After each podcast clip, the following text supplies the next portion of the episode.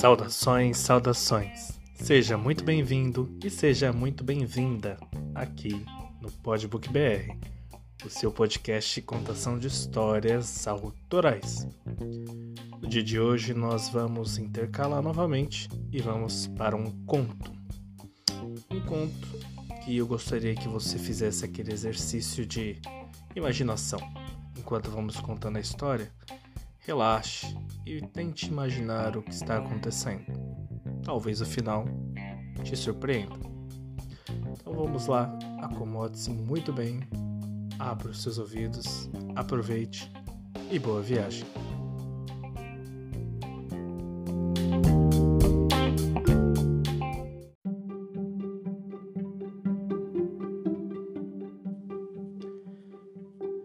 Mais uma briga abre aspas, de casal, fecha aspas.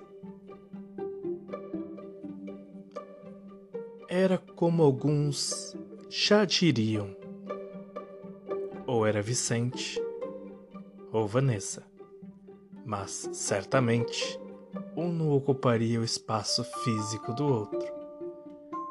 Muito longe do fato de não se darem bem, e sim, na verdade, por uma questão de que, pelo menos na teoria, um não poderia viver no lugar do outro.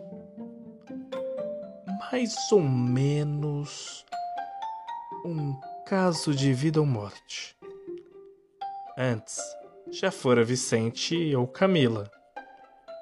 E mesmo Vanessa ou Lucas. Mas agora era quase que uma combinação de derrotados. O ringue final do triunfo. Quase um tudo ou nada. Era o prenúncio de uma treta violenta, mas silenciosa. A boa e velha guerra dos sexos, diriam uns, mas ambos já seriam desde cedo a antítese total um do outro.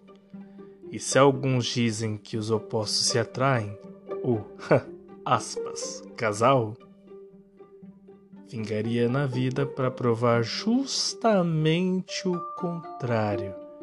Os opostos se distraem. Isso se e quando, claro, saíam vivos desse ringue de vida e morte. Vicente, sem grandes surpresas, era bem mais rápido que Van, e sem dificuldades certamente a alcançaria. Porém, não se engane, ela era quem o perseguia. Vinha logo atrás, decidida, imponente. Vanessa não seria outra coisa do que aquela mulher treinada. Alguém ao vê-la frágil não poderia prever que seria crossfiteira. Balé? Ah, bobagem. Meiga. Talvez. Todavia, uma mulher porreta. Osso duro de roer. Nem um pouco recatada e do lar. Macho traí-la? Só se não tivesse amor à própria vida. Naquele dia, bem cedo, deixou a casa do pai na cola de Vicente. Sabia que precisava alcançá-lo e não deixar nada nada barato aquilo. Era a vida dela, não apenas a dele. Ele, protótipo de um poeta da vida, mulherengo, indeciso e um bom vivan, penderia sempre para o lado mais delicado e artístico de viver. Seria sim, ainda, um alvo de bullying da família conservadora, que ao vê-lo se aproximar dos 35, levantaria dúvidas da sua masculinidade. Até porque ele nunca apresentava a mulher da vida, aquela para casar, e por aí vai. O que em tal idade era complicado em seu meio conservador, muito menos quando comparado à antítese, que viria a ser Vanessa. Ambos chegaram a um beco sem saída. Era zona de guerra. Ele, ligeiramente maior e bem mais rápido, daria o primeiro golpe, ao se ver ali sem motivos para correr. Vanessa desviava, procurava espaços. Sabia que era mais resistente e que ali, velocidade e força bruta não contariam em nada para o objetivo principal. Vicente fazia diversas tentativas, muitas cegas inclusive. Ele só queria terminar logo com aquilo. Paciente calculista, Vanessa se limitava a esperar sondar uma brecha, um espaço para o golpe decisivo. O relógio caminhava a passos largos e, como previsto, Vicente, que nunca seria mesmo alguém digno de elogio no quesito coordenação, tentava, tentava, tentava. Ia por cima, por baixo, um lado, o outro, era um impasse. Um empate. Quando ele achou que perderia as forças, conseguiu e atingiu em cheio uma cabeçada certeira. A garota, cujos cabelos castanhos desarmariam no futuro qualquer marmanjo, não fez por menos. Dá-lhe cabeçada também, certeira bem no vácuo deixado pelo oponente. E no fim, então, os dois entraram.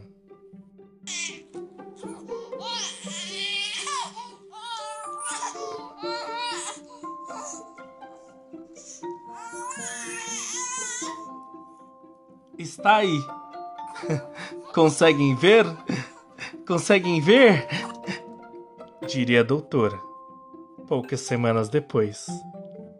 Conseguem ver os coraçõezinhos? São dois. Meu Deus, disse o pai emocionado e, claro, assustado. O coração pulava de alegria e a mente calculava se seria melhor já colocar o Honda Fit à venda naquele mesmo dia e comprar uma Meriva ou esperar. Eu nem acredito!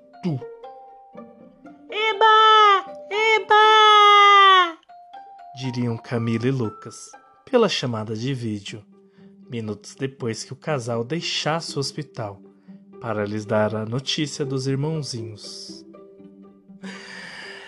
Ah, estou muito feliz, disse a mãe satisfeita.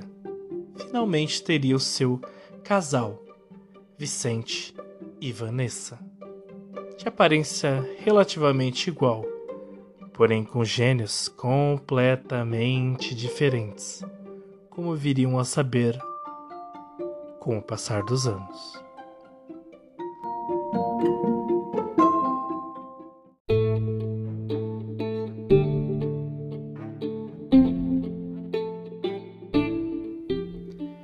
Chegamos ao fim de mais um episódio. E bora lá, admita, por esse final você não esperava, não é mesmo? E se você gostou, está gostando desse trabalho, compartilhe com amigos, compartilhe com colegas, compartilhe no grupo da família e continue aqui conosco ouvindo mais e mais episódios. Próximo, poesia. Dessa vez, um quê de crítica social vem por aí. Então bora lá, aquele abraço, até a próxima. Tchau, tchau.